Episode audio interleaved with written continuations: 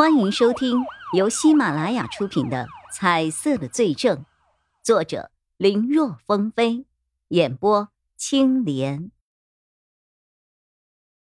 不是我，我什么都没做。审讯室里，方兴德一口咬定自己没有杀害钱金国，那态度、那神情、那坚定程度，和刚抓到时萎靡不振，完全是判若两人。在这边焦灼不下的时候，曹永浩从案发现场回来了，加入了审讯的队伍中。虽然曹永浩一出场，几句话就把方兴德给镇住了，可是这个人就像铁了心一样，无论曹永浩如何说，他就是不承认。带血的衣服我们都找到了，只要和死者对比 DNA，你不认也没用。我现在跟你说这些。只是希望让你给自己一个坦白的机会。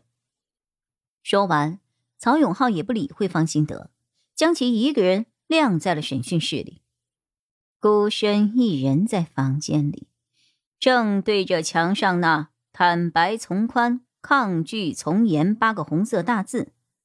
在孤独和威严之下，一般人是用不了多久，心里就会承受不住的。曹永浩看方兴德现在不说，只是觉得他们警方还拿不出真正的实证来，嘴硬罢了。等会儿对比结果出来了，想来他的心理防线也会崩溃。曹永浩这么想，其他警员同样如此想。只有叶一辉一个人在那儿沉默不言。他其实也认为这个人有问题，对方被抓的时候那慌乱的样子。证明这个人肯定不干净，在审讯室里的表现也是。要说这个人和案子无关，他不会相信。可在如此确信的情况下，他却没有从方兴德那里看到一丁点的颜色。要不是刚去了高法医那儿，看到对方身上的颜色还十分清晰可见的话，叶一辉又要怀疑是不是自己的眼睛看不到颜色了。可既然能够看到颜色，为何方兴德却没有颜色呢？疑惑中，高毅毅那边来找曹永浩。方兴德的鞋印和现场的鞋印不吻合，衣服上的血迹经过对比之后，和钱金国的并不吻合，和方兴德自己的血液进行对比，同样也不吻合。也就是说，那血。是另有其人的，这血是谁的？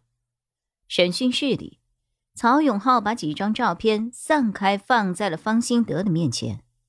照片里是染血的外衣和裤子，是我自己的血，不小心摔的。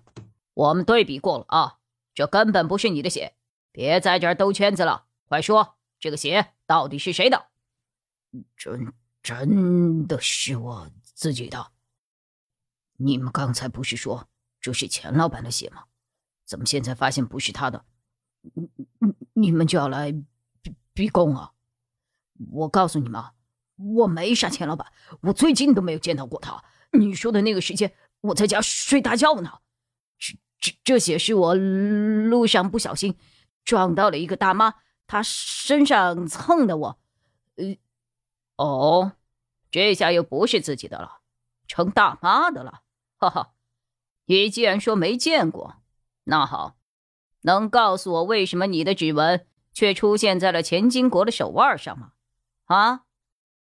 这是高毅毅在对钱金国尸体进行详细检查的时候发现的最新情况，在死者钱金国的手腕附近发现了两枚比较完好的指纹，虽然一般不完整的指纹。很少会用在对比之上，因为误判的情况非常之多。但是有了两枚的话，情况就不太一样了。如果一个残缺的对比上了，有可能有一定误判的概率；如果两枚都是在同一个人身上对比上了，那这个误判的概率就相对低了很多。而经过几次对比之后，这两枚指纹都是方兴德的。还有你的鞋啊，我们都调查过了，在你请假的前一天，你穿的鞋的鞋底纹和现场的高度吻合。但是在你家里，我们却没有发现那双鞋啊！你那双鞋不是才买没几天吗？你还到处跟人炫耀过，说是十九块九包邮，这么一双鞋怎么突然就不见了啊？曹永浩说着，将一张运动鞋的照片拿了出来给方兴德看，那是一双标价十九块九的鞋。你能跟我说说，既然你口口声声说。案发前后没有见过死者，自己也早早回家了。那为什么你的指纹会出现在现场呢？还有，你才买的鞋就找不到了，是不是那晚离开案发现场后，发现脚底沾血给扔掉了？啊？我，我，我……方兴德有些慌了。曹永浩知道攻破这个人的防线就在此刻。还有，你刚才说你撞到了一位大妈，对吧？好，好，好，我相信你。那那位大妈姓什么？叫什么？住在什么地方啊？还有，你是在什么地方撞到那个大妈的？你把事情告诉给我，我们联系上大妈，你就清白了。哈哈，你别跟我说你忘了啊！就你衣服上的血量，被你撞这么一下。那个伤势肯定不小，大妈不把你拉着去医院，让你给垫付医疗费，我是不信的啊。